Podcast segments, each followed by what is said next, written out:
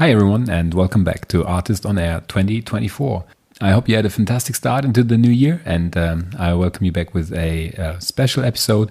This is a flashback of the VC panel from the ARRtist Summit 2023, featuring uh, legends like Florian Heinemann in the moderation role, Alexander Buchberger, Gloria Bäuerlein, Zeynep Yavuz, and Louis Coppey.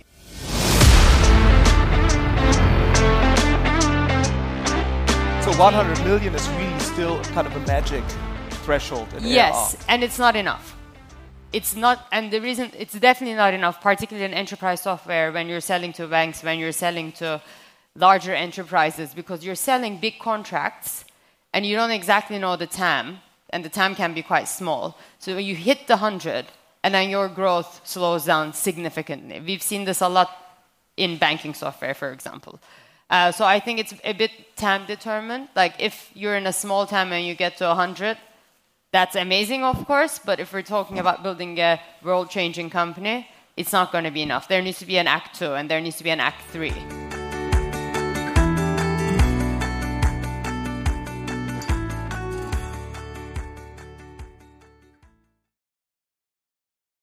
So this is probably a good point in time of making plans what's happening in 2024. So we thought uh, if you haven't done so, this is a good time to to get your ticket for the ARRtist Summit 2024. Why is that? Um, I think uh, we've uh, built in the last two three months another great lineup of speakers, um, partners, and investors who will be there. We worked on the concept, so it will be kind of as good in terms of boutique and and relevance, uh, but also a bit fresh, like always. Um, so it's not not exactly the same, but um, yeah, um, I'm looking forward to some surprises. Can't can't reveal too much right now, but um, yeah, you can you can hear me smiling. Um, it's gonna be good.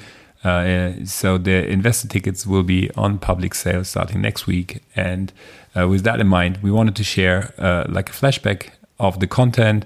Um, every every person who has been on the event can uh, follow also um, can log in in the member site and uh, and look at the videos. Um, if you don't want to, haven't done so, or weren't at the event, um, here's the excerpt of the VC panel with uh, really great people. Uh, we have Florian Heinemann from Project A moderating, um, and a panel that's uh, that's packed with knowledge, uh, starting with Louis Coppey from Point Nine, but uh, Zeynep Yavuz from General Catalyst, Gloria Bäuerlein, single um, GP from Puzzle Ventures, and Alexander Buchberger from Senovo. So uh, a lot of skilled and talented people with a lot of knowledge. And they're talking about efficient growth, a topic that is super relevant um, as of today. So um, yeah, join me in in listening to 45 minutes of this VC panel. Uh, I kept the introduction in for the first five minutes so you can get used to the voices. I think they're very distinctive and good to follow even in this podcast format. So I would say, let's go. ARRtist on Air, the SaaS podcast for the German speaking market. Valuable tips from successful entrepreneurs, top investors, and leading industry partners to help you scale your business quickly. Compiled by Jans Bandorski, Julius Göllner, and Matthias Ernst. We start here on the left. Gloria, Gloria Bäuerlein, Puzzle Ventures, solo GP, yeah, early stage fund. Oh, no, you are going to talk about that. Then we have Alex, um, managing partner, uh, founding partner of Senovo. Yeah, we have Zeynep from General Catalyst, also a partner there. And we have Louis from Point Nine. Louis, let's start with you. What's your investment focus at Point Nine? Yeah, we invest in businesses that have ARR. Uh, no, we invest in B2B software uh, businesses uh, with different kind of flavor. It goes from like enterprise software to B2B marketplaces. Um, and yeah, we started 12 years ago. At the time, was kind of plain vanilla SaaS. My partner Christoph invested in Zendesk really early on, and then since then, you know, with new innovation trends within the um, broader SaaS landscapes, we kind of evolved the investment thesis in different areas: machine learning related software, crypto infrastructure, creative software, B2B marketplaces, and more than we can discuss later. Very disciplined, staying in the early stage, basically. Yes. And you invest globally, right? We, uh, or we- mainly US, Europe. Yeah, so we started out of Berlin, but since day one, the idea is that we have a geo-agnostic approach. I'm French, as you can probably hear. Um, uh, but I work with companies like two in Armenia, one in Scotland, uh, and the geographical spread of the portfolio is like we've invested in close to 30 countries today, uh, in 170 different startups. Um, and all of them at seed. Uh, so we invest between, let's say, pre-seed and early Series A, anywhere between half a million and 5 million euros in rounds that we try to lead. Well, I guess that's us. Perfect. Zeynep?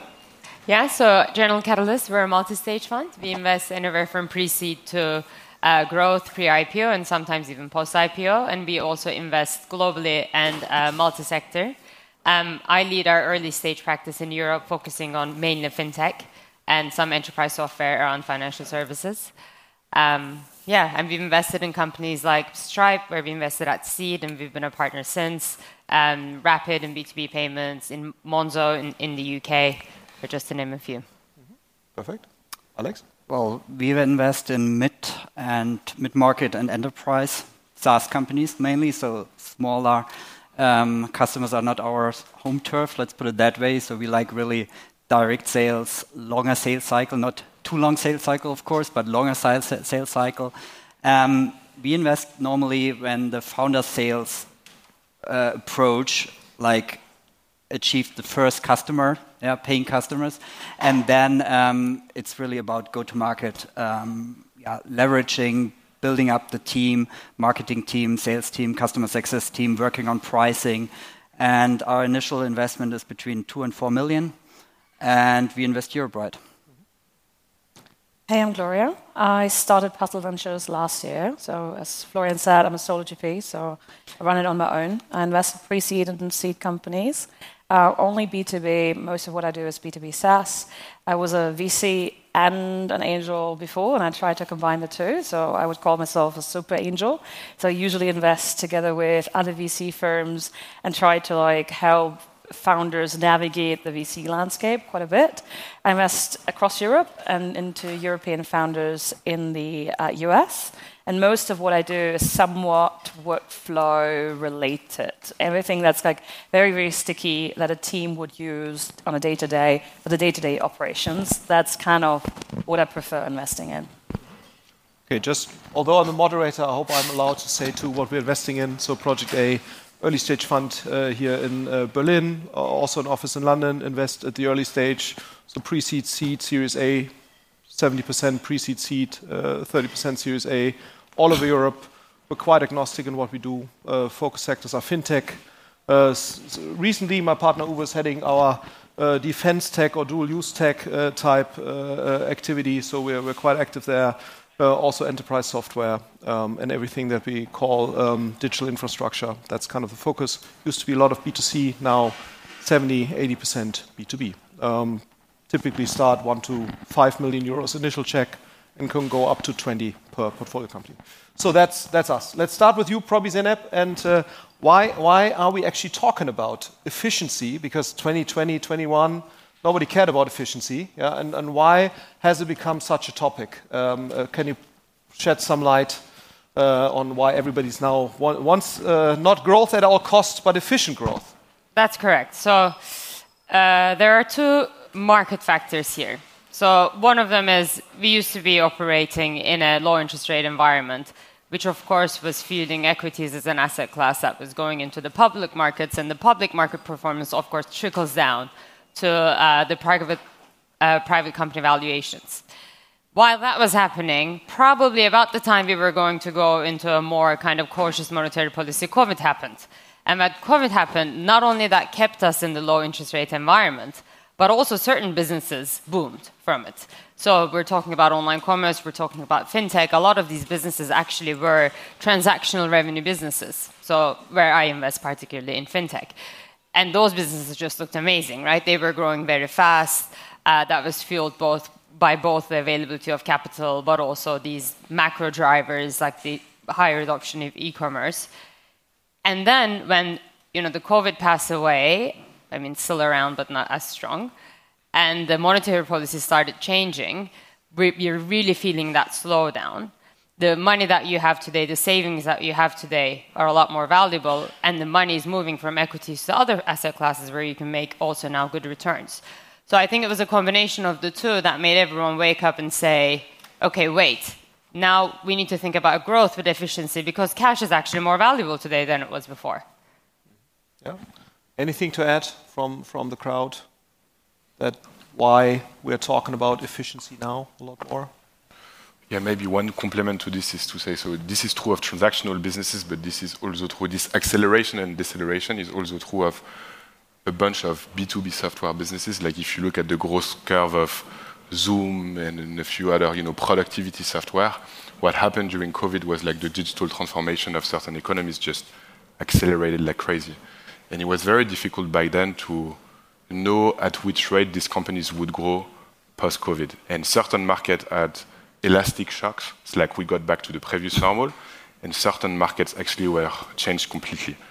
Um, and so that's the first thing. And then if you look at software multiples in public markets, so because they were seeing this acceleration uh, in digital adoption, like they went up really, really fast to the point that at some point, like, you know, Zoom was worth like $100 billion.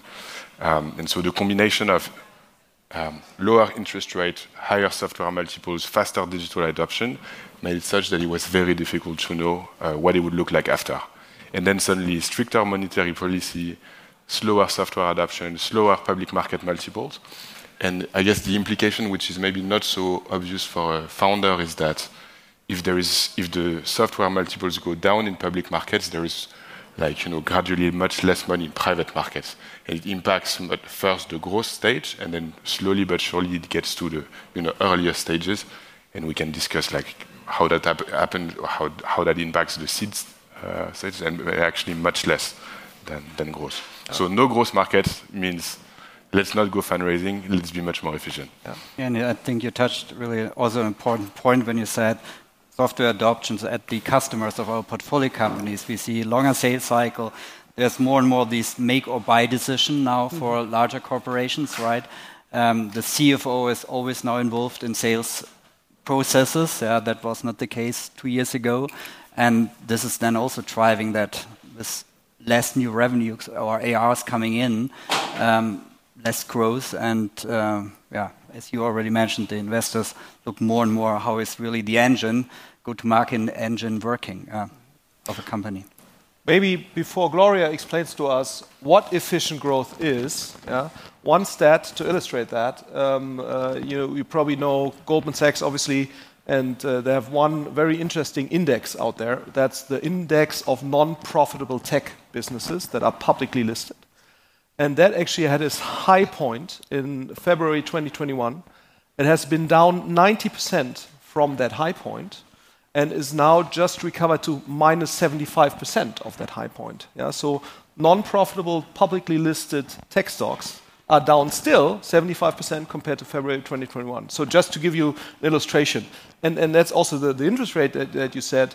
I mean, since you have the discount, you know, you have to discount cash flows mm-hmm. uh, for non-profitable businesses, yeah, because obviously if you're a non-profitable business, your future cash flows, you're heavily reliant on that. And if your interest rate is already 5%, the discount factor for for U.S. Treasuries right now, yeah, uh, uh, the U.S. Treasuries are probably fairly safe, yeah, um, uh, compared to to anything else in the world. Um, if you get 5% for that, the discount rate just needs to be a lot higher. And I think that shows a problem. And as as long as you have interest rates like that, we will not see 2021 valuations. That's that's completely impossible. Yeah. Um, and to that one, I think one problem that I see a lot with multi-stage funds in particular is that they still have lots of portfolio companies that they need to take care of and that are at pre-IPO stage or at growth stage and that they can't exit right now. We have a huge IPO pipeline of like more than 500 unicorns where more or less the only way to exit is going to be an IPO. Everyone understands that either some of them are going to go bankrupt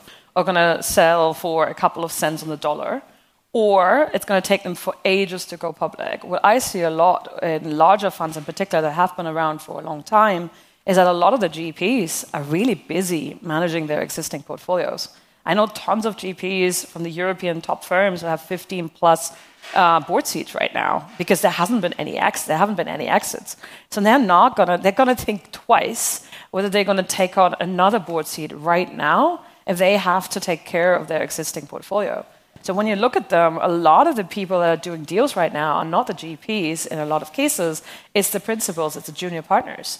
And they are less likely to do a Series A or a Series B and they're more likely to do like a pre-seed and seed. That's why we see a lot of multiples, multi-stage funds right now being active rather earlier than later, because the, the people that can do the large rounds, they're busy with their existing portfolio companies, and they probably should be. Yeah. I mean, they, they, they dedicated to them. They told them, hey, I'm going to be around. I'm going to be, going to be there for you, etc. I'm going to be an active board member. If you have 15 portfolio companies and you want to honor that commitment that you've made a couple of years ago, you can't spend 50% plus of your time thinking about new investments. And I think that's also why we're seeing a slowdown in the market right now. Yeah. So now that we've learned great conditions to be a founder and raise money right now, that's great. Um, let's talk a little bit about what efficient growth means. The question is whether we still want Gloria because she just had her share of talking. We can also start with Louis first and then uh, uh, what, what, efficient growth means. Because Louis in the pre-talk had a very nice definition yeah. of efficient growth. You can There's maybe the share rugby it. World Cup at the moment, and Gloria just you know, passed the ball like, hey, take care of this now. Um, yeah, look, what efficient growth means is uh, is a big topic, but let's try to be as precise as possible. Um, the question is like, depending on the stage at which you are, how much money should you burn depending on how fast you can grow.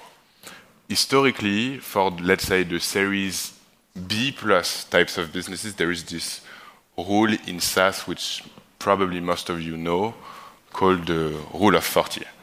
Um, the idea is like that if you um, subtract how much you burn compared to your revenues versus your growth rate, you should be above 40.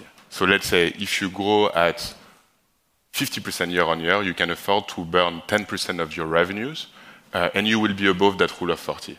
And the reason why this rule makes sense is like if you look at public markets and if you look at like the revenue multiple of these businesses that are rule of 40 compliance, usually they're much better valued. Um, what that means as well is that if you grow at like 200% uh, year on year, like if you 3x year on year, um, you can afford to burn 160% of your revenues. So when money was cheap, like people would fund growth, and you would be it would be fine to kind of burn a lot of money uh, in order to to fund this really high growth rate. Now what's happening is that it's much much much harder because of macro conditions, not only because money is less available to grow at that pace. So in order to be rule of 40 compliant, usually you'd rather burn less money and grow less fast. So that's one rule that you can keep in mind. Another rule, when you know the market started decelerating, there is a GP uh, at a fund called Craft Ventures called David Sacks, who coined a new term called the burn multiple. So what the heck is this? The idea is like uh, another way to, to monitor how efficient your growth is, is to look at how much you uh, need to burn in order to generate one additional euro of new revenue. So, and ideally, you should try as much as possible to get as close as possible to a burn multiple of one. You burn one in order to get one additional euro of revenues. Usually, what happens is like post fundraise businesses are out of whack when it comes to that burn multiple. They're more at like three or four. And what we try to do together is to build a business plan in such a way that at the time at which you need to go fundraise, your burn multiple starts looking closer and closer to one. And you have certain businesses, and especially like enterprise software, where you have really long sales cycles. So you need to invest a lot, and the payback is really long. So it's very hard, uh, especially early on, to get to close to a burn multiple of one. And ideally, as you know, you start knowing your clients better and better, and you start knowing your sales cycles better and better, you can, you know, adjust your burn in order to get as close as possible to this burn multiple of one. One thing to keep in mind is like this is very important in the growth market. Earlier on is just very, very difficult, and I don't think it's a good rule of thumb to have when you're a seed state business for sure. When you're a Series A stage business, it starts to matter, but it should not be the main driver. Growth still matters much more, and having a differentiated product. And as close as um, this, as close as possible, as close as you get to the Series B, the more this rule of 40 and this uh, burn multiple starts to matter. I could go on and on and on, but I'll stop here. No, but uh, I, I, I, I, would totally agree what you're saying, but regarding the early stage companies, and I think it's important to have growth, yeah. Yeah. But we also see for then the Series B investor coming in, um, they really look also at sales efficiency. So how much is really an AE, account executive, what kind of quota achievement did he or she achieved, yeah? And uh, what are the marketing channels and all that. So for the early stage companies we invest in, and you as well, right? We already try to teach them, you must be more, let's say, KPI driven, must make maybe harder decisions on which channel works, which doesn't, yeah, um, than you might have done before, yeah. So this is, I think, also very important. And of course, as you said, yeah, early stage companies should really invest in product, product, product, and Rule of 40 would not work in that case. Yeah, you have two levels of profitability. You have company level profitability, which Yeah. is burn versus growth, and then you have another level of profitability, which is sales and marketing Yeah. efficiency, which you can measure through CAC, paybacks.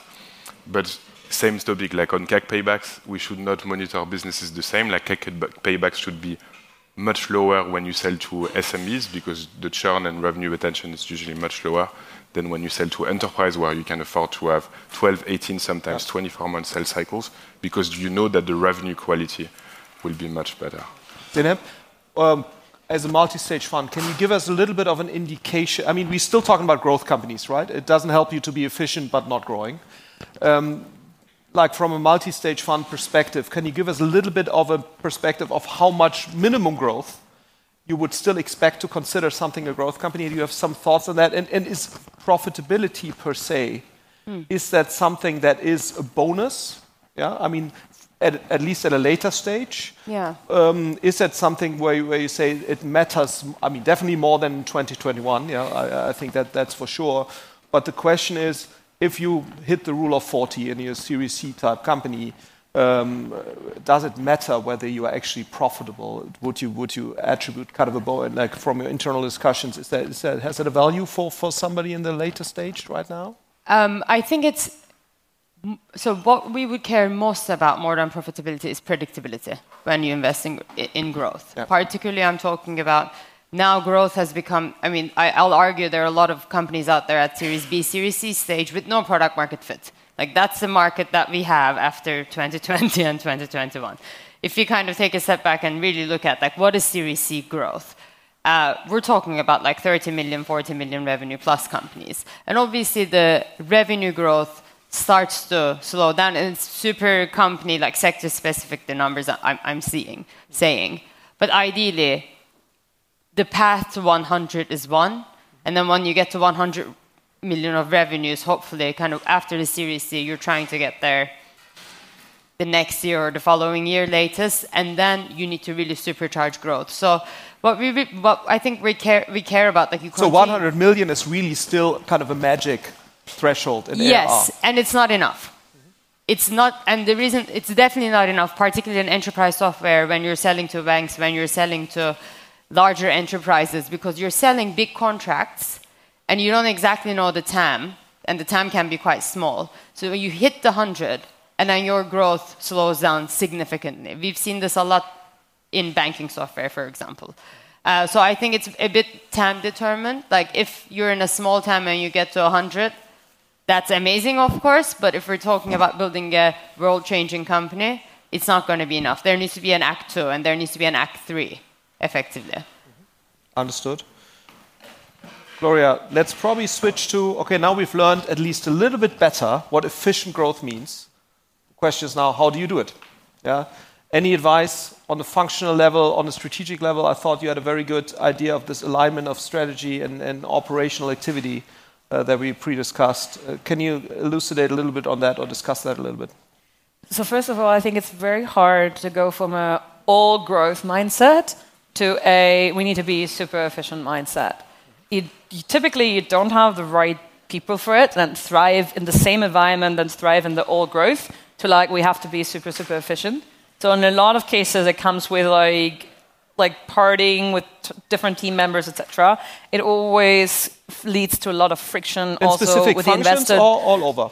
I think really all over. I think go to market is obviously the most obvious one because they can really tell when it's like all growth, they can hire as much as they want, and then all of a sudden you're stopping the growth engine, and then they have to get rid of everyone, etc. I think go to market is probably the one that feels it the most. But even product and the engineering team, they will be annoyed because all of a sudden all of these like new initiatives will be cut, all of the new shiny stuff will be cut, etc. So I think going for all growth and then changing things are really, really, it's really, really tough. So I think the easiest way is to, before, when you even get started or when you're starting to see go uh, product market fit, to take a step back and thinking about, okay, how can I build a growth engine that is efficient and it is sustainable? And I think in what, what, you, what you alluded to, one of the things I see a lot when I talk to companies that are more at like late seed stage, I would say, is that there is no alignment or no understanding of the, of the fact that your product strategy needs to fit to your go to market strategy. So, what do I mean with that? I see a lot of people that tell me, my product strategy, I want to have viral growth. I talk, they talk a lot about product led growth, bottom up, etc. But then, in reality, on the product side, the product is not viral at all, and it's actually addressing a market, a persona that will never adopt software just like that, that actually needs quite a bit of handholding. So if you have a software that you know, and you're selling into construction tech, and you're selling into the people on the construction side, they need a lot of handholding. Product-led growth is never going to work. So that means you will need an outbound sales engine that actually takes them by the hand. You probably need a la- relatively large customer success team. So the only way to make the go-to-market efficient is if you can get an ACV that's 20k or above. I don't think you can have a very good outbound sales strategy and a relatively sophisticated uh, customer success function if your ACV is less than 20k. I just don't believe in it. And so that means you have to build a very different product that you might have had in mind because the, the product that you have in mind um, would only warrant like a 10k check from that from that business. So like understanding, okay, this is the product that I need in order to have this kind of go-to-market strategy, or the other way around, like I have this product, so I need to make this go-to-market strategy work. Um, is I think really really crucial, and I don't think a lot of companies think about it at seed stage they only realize this kind of like this kind of dynamic at Series B or so, and then they need to completely change their go-to-market, etc., which can be very, very disruptive. Alex, so I slightly disagree yeah. with this actually. So I don't think people should remind that or should keep in mind after this that you need to have 20k ACVs to make outbound work. So like I have a company in Barcelona called Amenitiz which sells software to hotels. Hotels are not online. Online acquisition doesn't work. You need to call them but the ARPA was 70 bucks per month. So like less than a thousand bucks per year, and they made it work. Um, and we also made that mistake back in the days. I remember not investing in a company called Glofox that got sold to 100 million, was selling vertical software to gyms. Same thing, super difficult to do online acquisition for gyms. They made it work for outbound. You have two businesses called Doctolib and Docplanner. Same thing, 100 bucks per month to buy the software. If you don't go on site, visit the doctor, there is no way you can sell that I, software. I agree with that. I think Doctolib is a good example. It has a thousand salespeople. It's the best run sales engine by far yeah. I have ever seen in my life. And I was a competitor to theirs when I was an operator. And I think Dr. Doctolib, the only reason they made it work is that the vast majority of their revenue, when you really dig down, dip deep down, is large hospital chains and large practice chains. No so churn. the the yeah no churn. The primary care market, which is the one that you're seeing, like selling to a doctor at a time at seventy dollars or seventy euros a, a month, that is about twenty five percent of their business. The vast majority, the only way they could survive was a by getting money from BPI from the from the French state, who put about half of the money that they've raised to date is from BPI. Um, and so they are not that sensitive to unit economics. And secondly, um, because they. the French state is amazing. Sorry about that, but like that's basically what happened. Mm. Like one of the growth investors, like, anyways. Um, and then the second one is really they found parts of the market which have very good unit economics. I think you can you can run part of your business with like 5k ACVs, etc. But one thing you need to be aware of, it's not I've not seen a lot of companies scale their go-to-market as well to sustain that. I think, I think TravelPerk, Jean Schockerstorff is one of your is one of your advisors. Yeah. They did it well as well, but I think there's very very few companies that are able mm. to sustain probably not to 20k, but like a less than 10k ACV. Um, it's an exception, not the rule. I guess um, the, so yeah. maybe one way to solve this debate is like, depending on the ICP to which you sell, certain channels will work and certain will not work. Uh, and then depending on the efficiency of that channel, uh, you need to think through what's going to be the lowest pricing point at which you're going to sell. And it's true that like if this is completely out of whack, you need to do four meetings to sell to some, something that costs like 100 euros. Yeah. It's very difficult. And it probably make, yeah, and it probably makes sense to have that figured out latest by like Series A, you should have, I think, a very clear picture of which is kind of the go-to-market approach that works with your kind of ACV you're able to. Or change your go-to-market. A very good example is Pennylane in France right now, accounting software backed by um, backed by Sequoia. They grow they grew to 10 million ARR. In my view, relatively inefficient growth. And what, because what they were doing is selling accounting software for about 100 euros a month to small companies, building an all in one solution. And they did all of it with direct sales. And it was not rosy. I, like, I looked at the growth numbers, like the, the numbers from the, from the last growth fund and I was around, and I was like, okay. But what they did was now completely changing their go-to-market, and they're selling to accountants now, to BDO and all of these others. And all of a sudden, it works like a charm. Like they accelerated revenue at like 10 million ARR. The gross margins are a lot higher because they no longer have to do as much customer success and like handhold. The the prices versus the go like the, the, the unit economics are a lot better now, etc. So it, it works, but also they had to go from selling direct, which can be advantageous initially because you are closer to your customer, and so you can iterate more quickly, to now going on a channel sales model because that's just a more efficient way for them to scale up their, okay. their go to market. Alex, can you give us another example from another function, basically? Uh, whatever it is, like we talked about go to market now.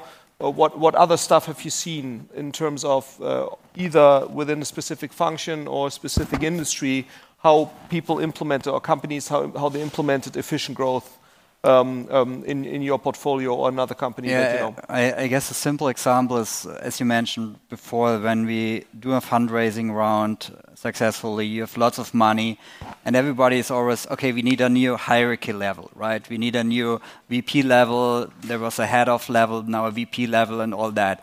Um, we have some companies who implemented that very fast without really uh, thinking about it, to be honest. So looking back and doing that maybe now slower than before is, and this is across all functions, right? Something we look at much more, right? And um, talking about functions, I think over also the overhead functions are very often they so we're supposed to hire whatever 100 people within one year. They had lots of HR managers and all that. This is also burning cash and uh, in terms of efficiency, and then coming back to later stage companies, if you have like 20 or 30 percent of your cost, just overhead cost, um, is just not efficient, right? So um, we are also looking at that, especially when our portfolio companies are growing. Um, do we really need these overhead costs? Because the growth will be probably not as high as um, two, three years ago when it was still allowed by the market to burn that high amount of cash. Zeynep, do you see already portfolio company of yours using Gen AI stuff to, to be able to, uh, to get to more efficient growth? I mean, that's the promise. Does it also Every, deliver? Yeah, I mean, TravelPerk is probably a good example of that, actually. So they've automated a lot of their customer service functions. Uh, they have a really strong CTO and a technical team who, who led that. Um, I will double click on this. This is a metric, and I think it's really hard for invest. It is harder for investors to see it unless you have been an operator in a growth company that like grew really fast, everything internally breaks. It's a traumatizing experience. You can't reconcile your numbers, like you can't onboard your customers, and because the systems that you operate with, you have like basically you, you weren't really thoughtful in building it. You have a lot of tech debt, and you haven't automated your functions during COVID, this happened to a lot of companies, particularly in fintech, because also they also deal with compliance. So when I now meet companies, uh, particularly if it's at, if it's early stage, I always kind of try to understand their thoughtfulness in building their infrastructure for the long term. If it's at the later stage, we go quite deep into like if you grow right now suddenly 3x, you're a 100 million revenue business, you go to 300. Who do you need to hire effectively? How many people do you need to hire? Because especially if you're at the time, if you're benefiting for, from something like um, COVID, which you know that the growth is probably going to slow down, you're not going to need that many people. And how are you going to adjust the culture in the firm, you know, your technical operating system? So I'm, I'm really focused on going and understanding the tech debt in these growth companies today. Louis, you mentioned one concept that I really like, which is called the Mendoza line. Can you enlighten us? What is the Mendoza line and how does it help you to come to more efficient growth? Yeah, um, I'll do that in one second, but maybe to make it very useful for people there are like benchmarks online, like Bessemer published this very good uh, blog called Road to 100 Million, where they did the benchmark of like what should be the spend department by department, depending on the level of ARR that you have. So like how much should you spend on G&A? How much should you spend on product? How much should you spend on sales and marketing based on a percentage of revenues that you have? and based on the growth rate that you have. And they so did that fairly large scale on their portfolio, yes, right? Yes. Uh, so it's like not some partner coming up with it, but no, it's no, really no, yeah, like yeah. based on statistical They have data. like 100 data points there, yeah. and it's obviously some of the best companies. ICONIQ in the US has also done that. And uh, we've used it a lot actually to go through to rebudget at the end of last year. You're like, okay, let's try to grow to be rule of 40 compliance. Let's see where we are. How much growth can we sustain? How much so it's on the Bessemer website and on, also on ICONIQ, right? They yes, both yes. publish it. So if yes, you search exactly. for it, you'll find it. You will find the, the benchmarks for that, and then rebudget completely. Uh, you know, budgets by budget, uh, um, you know, departments by departments of the company. So that's um, the how to rebudget mm-hmm. on the Mendoza line. So the there is another venture firm in the US called Scale Venture Partner, which is usually a good um, thinker when it comes to growth in SaaS. Um, and one thing that they noticed, and my partner Christophe actually also did that same experiment to understand growth persistence in SaaS. So if you grow at one growth rate one year, what's the likelihood that you, how fast will you grow the year after? And usually, like uh, the good news is like a SaaS company is a little bit of a machine. There's a good likelihood that your growth rate last year is going to be predictive of the growth rate next year. Uh, and one of the things that Scale Venture Partners realized was that in most cases, like growth persists persist at roughly 85%. So if you grow 100% year on year from one year to another, usually the year after you will grow at like 85%. And then the year after you will grow at 85% times 85%. starting at 10 million ARR, right? Starting at 10 million. Uh, no, starting at one, actually. Really? And then the question is like, ideally you want to get at uh, 100%, uh, 100 million ARR, growing 30% year on year, which was kind of the benchmark before to go public. I think now it's actually being pushed later. But let's assume you want to go at 30% year on year at 100 million ARR and growth persists at 85% from one year to another. Then this basically tells you how fast you need to grow. And I think the number at 10 million ARR is actually 50%. Um, 70%, sorry, my bad.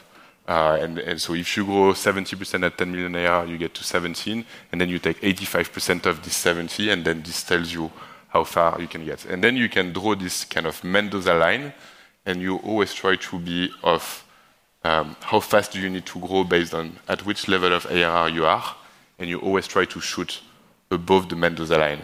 And I'm not Americans, but the Mendoza line is a concept in baseball. Uh, I think that's the reason why they, they use that term. Yeah. So very good point. One other aspect we, we had in our pre-discussion was, is it also okay, despite that efficiency is now all over the place, to be inefficient? I mean, VC is in the end a pre-financing of inefficiency for quite some time, so I think that that's okay. But the question is, are there constellations that we would consider where it would, would make sense, even in today's time, uh, to be inefficient like by rule of 40 standards and etc. What, what are circumstances where you see that? Maybe we start with you. I would say yes, but it needs to be controlled, meaning you still need to be in control of the number numbers and understand why you're making a particular decision. I think I probably see two areas. One is for sure some kind of marketplace dynamics with clear network effects where it might make sense to log in one side, the supply side, to get more, uh, to get to grow faster on the demand side. You probably have to invest in acquiring the supply side, maybe making it cheaper for them to sign up or giving them some incentives to sign up, which will obviously make your growth less efficient.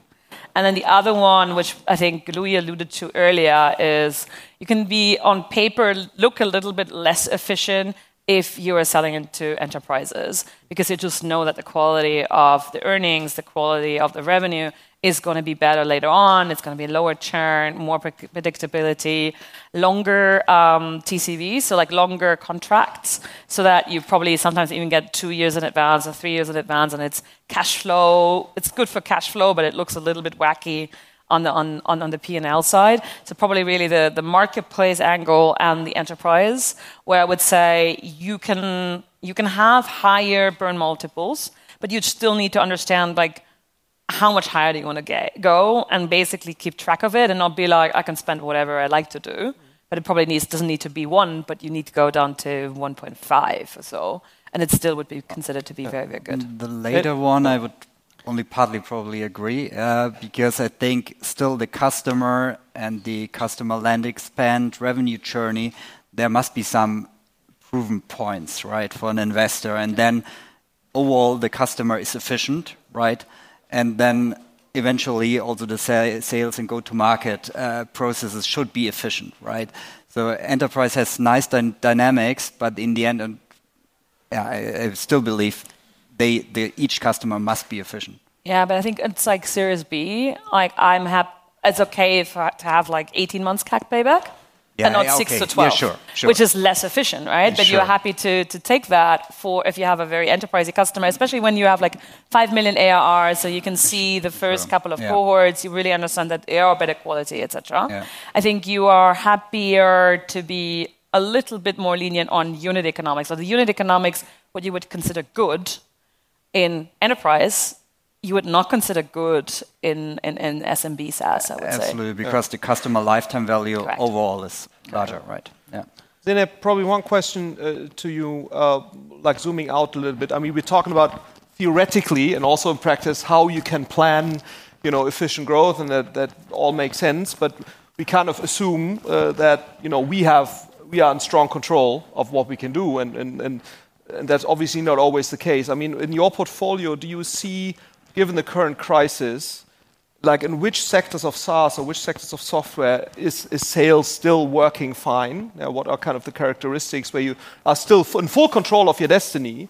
And, and where do you also see whatever you do, yeah, it's kind of not in your hands uh, how sales cycles look because it's just a lot harder. I mean, do you see already a lot of slowdown on, on the enterprise software sector? If so, in which like can can you give us a little bit of light? On, I mean, you probably have the largest portfolio here. I mean, where do you see a lot of tailwind? Maybe also some some some headwind uh, in, in, in which sectors? So most of the actually the companies that had the longer sales cycles are doing quite well. A lot of them are kind of at the particularly if they've reached a growth stage where they were doing a land and expand. So they're in a very good position because they've had very inefficient CAC. They went and acquired the customers, and now they're growing within the customers. So it's a perfect time to do that effectively. Um, and most of the time, the companies I'm referring are actually providing more automation. So now there's even more of a demand because a lot of their customers want to become more efficient. So there's a growing demand on kind of any workflow tools and automation tools that are sold at the enterprise level. I think the SME space is like really struggling basically now because they're, um, you know, there are really two tools the SMEs will always they have to have their bank and their accounting, and that's it. Anything around that is, I don't want to say nice to have, but can be eliminated. So I think eh, that that's one category where we're seeing um, more significant slowdown. And I think one, one interesting aspect probably on the automation, that's at least our perception, that automation kind of in the Gen AI craze, people don't really uh, dis- distinguish between automation and, and you know Gen AI. It's all kind of the same, uh, and, and that's why people also put a lot more effort on efficiency by automizing. Although that doesn't necessarily have anything to do with, with AI, yeah? Nothing to- Uh, yeah. but that's that's quite interesting. So um, probably to all of you, whoever wants to take it first. I mean, we we talk now about the bubble, uh, the small bubble. Yeah, it's still uh, uh, of, of VC-backed companies and companies that want to be backed by VCs. The majority of businesses don't want to be backed by VC, or don't, don't even know what VC is. Yeah, so I mean, it's only a small fraction of companies. How does the whole situation change right now? If you're a bootstrapped company, if you want to, you know, stay out of this VC game, uh, any smart thoughts on how that uh, uh, what we just discussed is different uh, for for companies that want to stay out of the VC game and don't care about rules of 40 and uh, uh, you know whatever that is. Anybody? Anybody? Um, Louis? Yeah, I'll take it. I mean, the good news is if you're bootstrapped, you don't care. Yeah. Uh, Or You you're are efficient from already day one. efficient, You have to be efficient from day one. day one. um, that being said, maybe one of the interesting development in SaaS is like 10 years ago, it was not so obvious that you could build massive businesses in software, and banks were really shying away from this market. What we see more and more is that there are more traditional finance players entering this market. Um, and when it was crazy, it was like revenue-based financing, and by the way, most of these businesses went bankrupt uh, or like are not operating with the same model anymore. Uh, now you do have traditional banking player where once you are at like 10 million ARR and you can be VC funded, you can go see your banker and say, hey, I would love to have a senior debt of line for X amount of money. And usually you will find debt. The conditions are um, sometimes expensive, but you can argue that it's still less expensive than selling a part of your company. What we see, and there are a bunch of benchmarks online as well on this, is like usually interest rates in the round of like 10 to 12 percent. Um, and this starts making sense around 10 million in ARR. Um, yeah. And I- 10, 12 percent is not. I mean, considering that you know U.S. Treasuries is five percent interest, I think it's not compared to that bad. that, you know, for Yeah. like a small SaaS company, uh, being able to lend money for 10, 12 percent sounds expensive to people that are used to zero interest rate, but in, in fact, it's probably not. You know, so, I'm sorry. and there's going to be uh, uh, there are going to be more products coming out in the market uh, for financing. Uh, growth is a relatively new concept still, like kind of the growth at scale that we're seeing today. So, for example, we have a customer value strategy where we've um, we, we have a new product where we um, effectively acquire a certain customer cohort where we fund the CAC for growth companies. If you have very predictable growth as a growth company, why should you be raising equity and diluting yourself just for customer acquisition? So we've put forward, forward that product where we now serve a number of companies. Um, And you do that as a debt product, right? So it's you it's don't. Have, not um, it's not really a debt product. It's treating the um, the customer cohort as an asset class, and the, the downside risk is owned by the customer value strategy. So the difference from a, a debt lender is that the debt lender effectively that money is not necessarily used for customer acquisition. It can be used for other side. It's not so uh, tied to a certain cohort and they don't have the downside risk in that if the cohort doesn't perform, the company still needs to pay back the lender. So this is a different product where you take on the risk because it's a very predictable uh, business. So this is where I was kind of coming back to at growth. We really care about predictability. That matters more than growth because if you know predictable, if you're very predictable, then you can find ways to supercharge your growth effectively. And this is one of them, for example, without diluting yourself.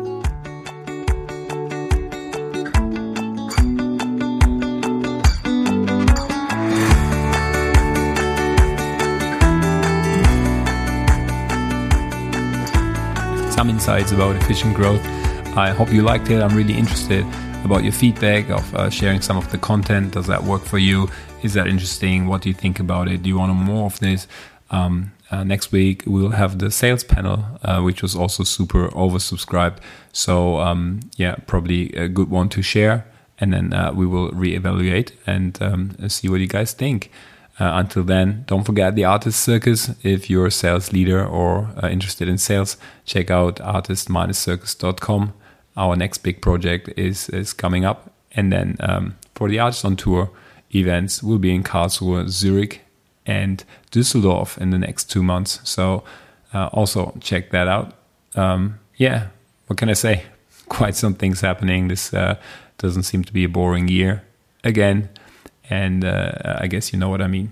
Uh, I wish you all the best for 2024. Have a fantastic start into the year, and uh, have a great week. Bye bye, Matthias.